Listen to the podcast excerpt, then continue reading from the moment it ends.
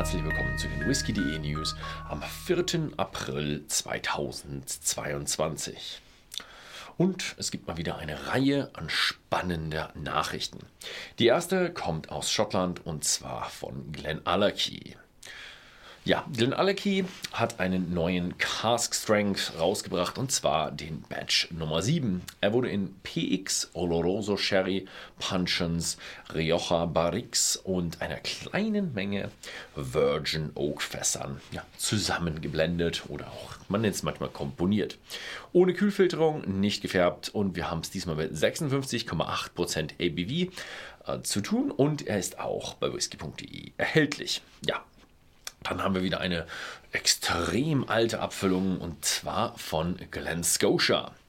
Die stellen nämlich einen 46-jährigen Single Malt vor. Es ist der älteste und zugleich eine der seltensten Abfüllungen und ja, kommt aus Campbelltown. Nicht mehr viele Whiskys kommen aus Campbelltown. Er reifte zunächst in Refill und First Fill Bourbon Fässern und es gab ein Finish in Oloroso Sherry Fässern. 41,7 Prozent äh, Alkohol.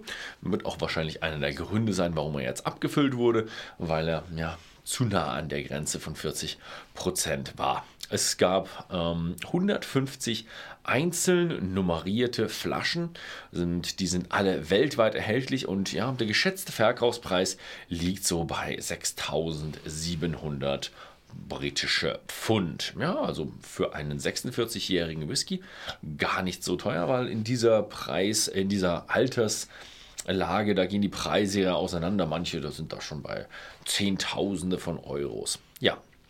Dann haben wir noch einen Craig Lachy Whisky. Und der ist neu und zwar ist ein 13-jähriger Armenac Cask Finish. Reifte erstmal zwölf Jahre in amerikanischen Eichenfässern und hat dann eben diese Armenac ähm, Casks als Finish bekommen. 46% Volumen und wen es interessiert, der schaut einfach mal bei whisky.de vorbei. Da sind sie nämlich erhältlich. Das ist diese Woche schon gewesen mit den schottischen Nachrichten.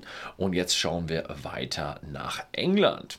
Und da gibt es mal wieder eine neue Brennerei. Und zwar, es ist die Ed Gaffrin Distillery.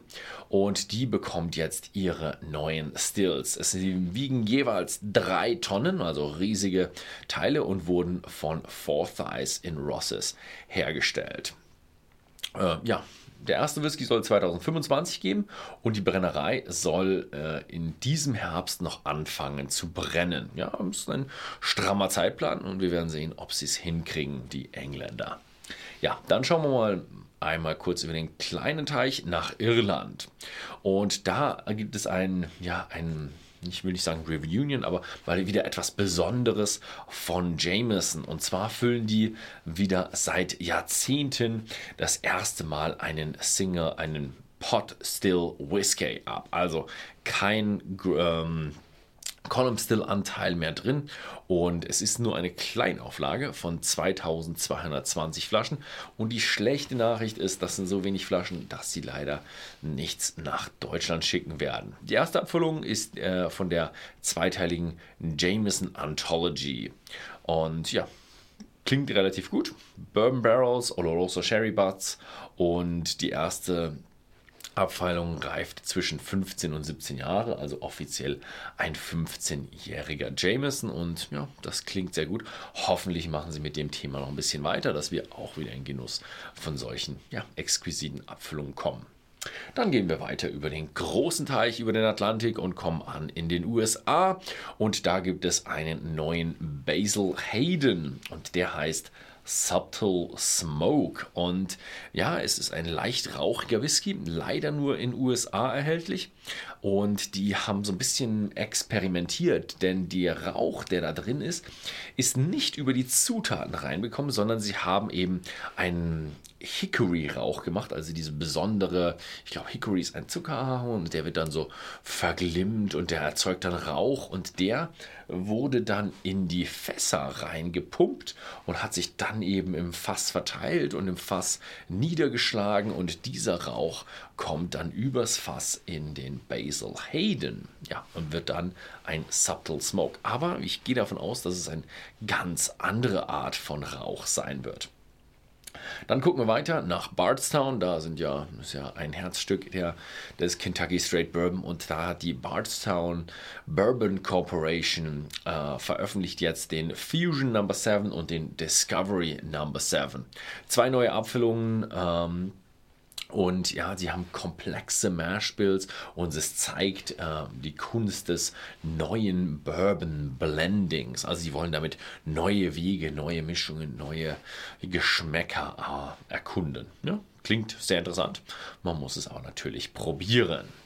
Dann haben wir noch Kentucky Owl und die stellen ihren neuen Straight Rye Whisky vor. Das ist die Stoli Group und die hat äh, eine Markenführung gemacht mit einer neuen Sorte Straight Rye Whisky und das ist eben der Kentucky äh, Owl, The Wiseman Straight Rye mit 50,4% Volumen. Ein bisschen lange Abfüllung. Kentucky Owl, The Wiseman Straight Rye. Ein bisschen lange. Und der hat eben, was besonders ist, ist, er hat eine Mehrspelle mit 95% Roggen. Ja, also eine richtig, richtig kräftige Abfüllung. Wird in den nächsten Monaten in den USA erhältlich sein. Hoffentlich dann auch irgendwann international. Gut, dann kommen wir weiter zu äh, deutschen News, also im internationalen Bereich. Und das erste ist, es gibt ein neues Design des Slears Vanilla in Honey Likör. Äh, gleich vorweg, der Inhalt bleibt immer noch der gleiche. Und jetzt machen sie es aber alles ein bisschen mit sanfteren Farben, wärmeren Farben. Einfach, ja, sich der, das Design ein wenig dem Geschmack anpasst. Dann haben wir noch eine Ankündigung von Van Kilian und die haben eine Signature Edition, ihre neueste Signature Edition rausgebracht. Und zwar ist es jetzt der 10, also schon die zehnte Signature, Signature Edition. Und es ist eine äh, mindestens vierjährige Reifung in Ex-Bourbon und Ex-Rumfässern, 49,5% Volumen, ohne Kältefiltrierung, ohne Farbstoff und ja, limitiert auf 10.000 Flaschen, also schon ganz schöne Auflage, was die dort machen und auch demnächst bei whisky.de erhältlich. Ja, das war's diese Woche wieder. Wem es gefallen hat, gerne nochmal ein Like da lassen und kommentiert unten, welche News war denn die beste, die ihr gefunden habt. Vielen Dank fürs Zusehen und bis zum nächsten Mal.